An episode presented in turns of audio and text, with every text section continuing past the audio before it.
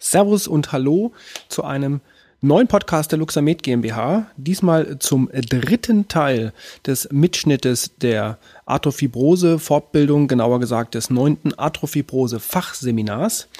Ja, es geht hier um einen Seminarmitschnitt. Wer die ersten beiden Teile noch nicht gesehen hat, schauen Sie ein bisschen zurück. Da kommt Teil 1 und Teil 2. Können Sie sich auch sehr, sehr gerne anhören. Sollten Sie vielleicht auch, weil das Ganze im Zusammenhang ähm, aufeinander folgend geschnitten ist. Hier nochmal der Hinweis. Es handelt sich um einen Mitschnitt eines Seminares. Das bedeutet einmal, die Tonqualität ist jetzt nicht unbedingt eine Studioqualität.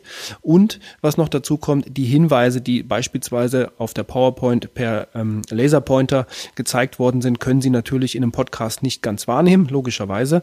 Aber ich hoffe, nichtsdestotrotz gefällt Ihnen diese Episode und Sie erfahren einiges Neues rund um das Thema Mikrostrom, Luxamed und Arthrofibrose. In dem Sinn, viel Spaß mit dieser Episode.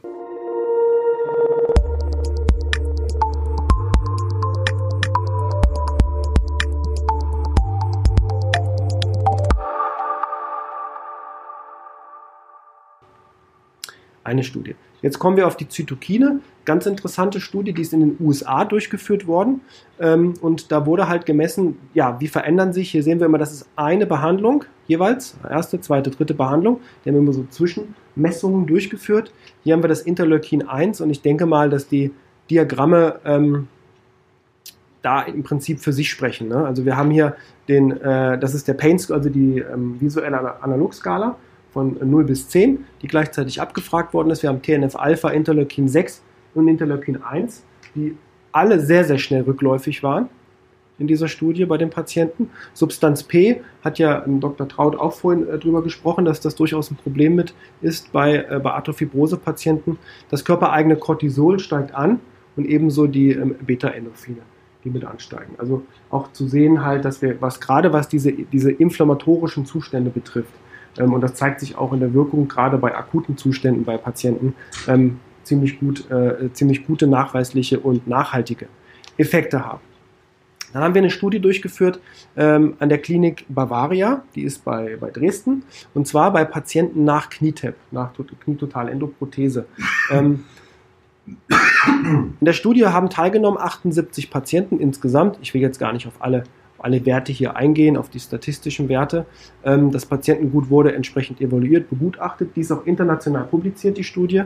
Ähm, ich möchte aber mal auf zwei Sachen eingehen. Einmal auf diesen ähm, Osvestri-Score. Das ist ein Score, der, der fragt Lebensqualität äh, Sachen ab. Wie können Sie sitzen, schlafen äh, und so weiter. Dann der WOMAC-Score, ein Algo-Funktionsscore, speziell bezogen auf das, äh, auf das Kniegelenk. Gut, was ist, denke ich mal, klar und Gehstrecke, denke ich, erklärt sich auch von selbst. Ähm, die Ergebnisse des, dieses Lebensqualitätsmarkers oder Scores, ähm, hier, das ist also vorambulante Heilbehandlung, das heißt vor überhaupt eine Therapie bei dem Patienten durchgeführt worden ist, unmittelbar postoperativ. BZR, also für die Gruppe der biologischen Zellregulation und hier eine Kontrollgruppe. Die haben auch ein Gerät gehabt, die wurden auch angeschlossen mit Klebeelektroden und behandelt. Das Gerät funktionierte aber nicht, es kam halt kein Strom raus. Da halt der Vorteil, weil wir sagen, Mikrostrom merkt nicht jeder. Dadurch konnten wir das in der Studie entsprechend mit der Kontrolle quasi verblinden. Also verblinden gegenüber dem Patienten. Also, nee, das war mit dem Mitgriff drauf. Da waren wir dann ein bisschen fertig und steht Genau, ist Behandlung jetzt, ja, ja. ja.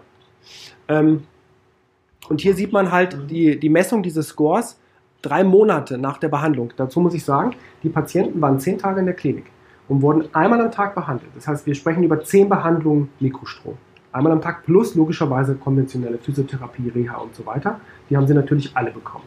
Und der Unterschied, denke ich mal, nur mal was den Lebensqualitätsscore betrifft, drei Monate nach Behandlung. Die haben auch alle nachweislich keine Behandlung mehr bekommen, keine Mikrostrombehandlung, äh, nachdem sie entlassen worden sind, also nach den zehn Behandlungen. Also haben wir eine Änderung von 31% Post zu Prä bei der BCR-Gruppe, BZR-Gruppe und 18% bei den anderen. Hier nochmal genauer aufgegliedert. Ne? Gerade Schlafen zeigt sich, dass die deutlich besser schlafen können, die Patienten. Sieht man jetzt da einen Rückschluss. Wir haben vorhin viel über das vegetative, über vegetative Stressmomente gesprochen. Und ich meine, wenn jemand nicht schlafen kann, richtig, dann ist das schon mal einer der Hauptfaktoren, weil er gar nicht in der Lage ist, vernünftig zu regenerieren. Also sicherlich auch einer der Faktoren, wo man sagen kann, okay, hier haben wir einen, einen Einfluss sehr stark mit drauf. Ähm, das Knie selber mal begutachtet. Also hier sieht man schon deutliche Unterschiede. Sechs Tage, das heißt, hier sind sechs Therapien durchgeführt worden bei den Patienten. Und eine Verbesserung, hier liegen wir bei 81 Prozent im Vergleich zur Kontrollgruppe bei 64 und hier auch drei Monate nach ähm, Entlassung, also nach der letzten Behandlung, der zehn Behandlung, ähm, deutlich besser als bei den anderen. Gehstrecke entsprechend auch.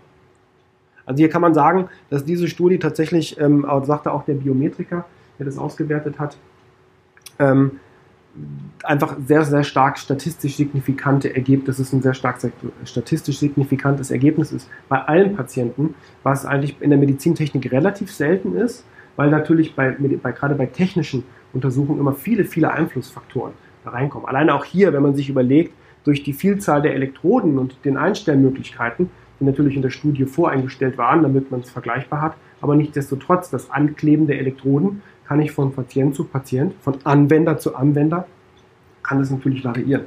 Und das ist also für uns ein extrem gutes, extrem schönes Ergebnis. Hier nochmal eine Studie bezogen auf Entzündungen und auf die Frequenzen. Also es ist tatsächlich so, das zeigt die Literatur, haben wir selber auch evaluieren können, dass es nicht nur darum geht, dass wir mit einer spezifischen Stromstärke arbeiten, mit einer sehr geringen Stromstärke, sondern dass wir tatsächlich spezifische Frequenzen in das Gewebe einbringen. Und die in der Regel in Kombination mit verschiedenen Zuständen. Ähm, diese 40 Hertz stehen für die Entzündung. Jetzt werden Sie sich fragen, woher weiß man das? Ähm, gute Frage ähm, steht in der Literatur drin und wurde jetzt in verschiedenen Studien, nicht nur in dieser hier, sondern auch die vorhin, die ich gezeigt habe, mit den Zytokinen. Da wurde nämlich auch geschaut, welche ähm, Veränderungen ergeben sich bei Messung der Veränderung der Zytokine bei Veränderung der Frequenz. Und es zeigte sich auch dort, dass die 40 gerade bei Entzündung einfach am besten wirkt im Gewebe.